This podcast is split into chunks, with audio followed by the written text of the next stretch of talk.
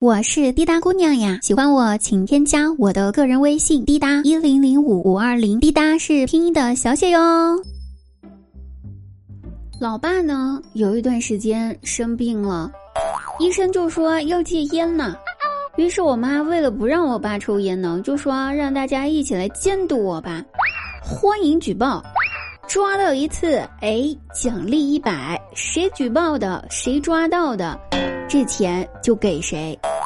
晚上，我爸呢偷偷摸摸的来我房间找我，悄悄的说：“闺女儿，咱俩合谋挣钱呗。”我说：“怎么合谋法？您说说呗。”老爸一脸正经的说道：“我假装抽烟，你去给你妈举报，拿了钱，咱俩四六分儿，你六，我四。”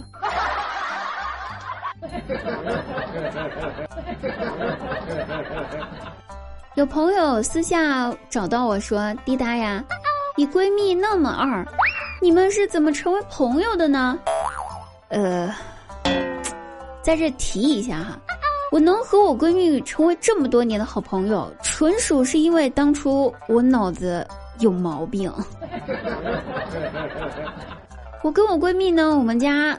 就是小时候是两家都住一个院儿的，有一回吧，学校统一订辅导书，价格是十块，我也不知道咋了，我回家我就给我妈说十二，心里面想着多出来了两块钱，打算私藏，然后准备去买点其他的一些好吃的东西。果不其然，我妈一听十二块钱，一点儿都不相信，于是就跑去问了我同年级的闺蜜。当然，那个时候我俩还只是邻居哈，谈不上友情。可是他居然跟我妈说要十五。老妈回来之后，抱着我温柔的说道：“哎，咱闺女儿长大了，懂事了，知道给爸妈省钱了。孩子是多少钱你就说多少嘛，你那点零花钱你自己留着用啊。”说完。给了我二十，望着邻居啊，望着我闺蜜呀，那一分钟我真心觉得自愧不如，我就暗下决心，我一定要跟心眼儿这么多的她成为朋友。于是最后我俩成了闺蜜。长大了才发现，她那哪是心眼多呀，她纯属缺心眼儿。说吧。她下楼取了个快递，拿了快递之后回到家，气冲冲的上去就要跟她老公说离婚，就在那胡搅蛮缠说道：“你根本不爱我，我们离婚吧！” 你个负心汉！这一瞬间操作下来，她老公就茫然了，问道：“小祖宗，你这又是怎么了？难道是我给你买的礼物你不满意，或者是我不小心买错牌子啦？”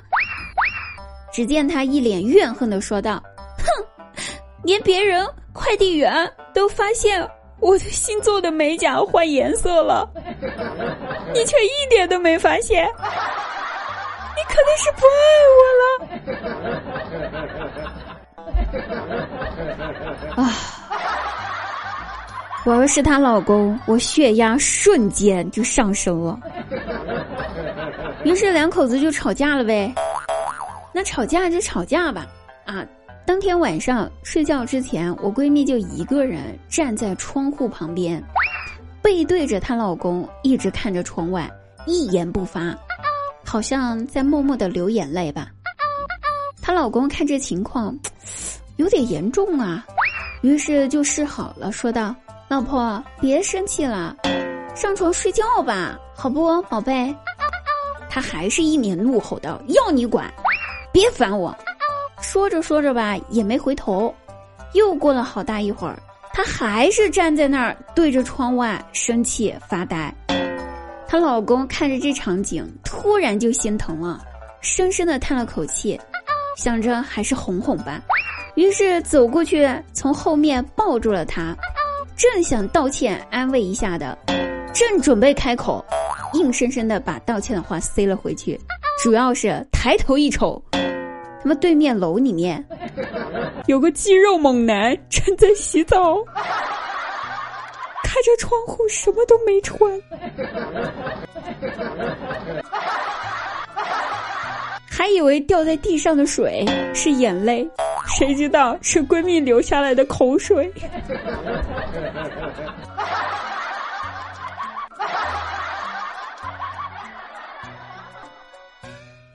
有一回吧，我给闺蜜打电话说约个饭呗，接通了电话问她姐妹下班没呀？谁知道她大口大口的喘着粗气回答我：下下下班了，怎怎么了？我一听疑惑了，你在干什么呢，姐妹？听你喘的好厉害呀，咋回事儿啊？这时候就听到她老公在旁边，同样喘着粗气说道：“老老老婆，快快点儿，马上马上，我们就要啊到了。”妈呀，这动静儿吓得我啪的一下就把电话给挂了。这两口子大白天干嘛呢？刚下班。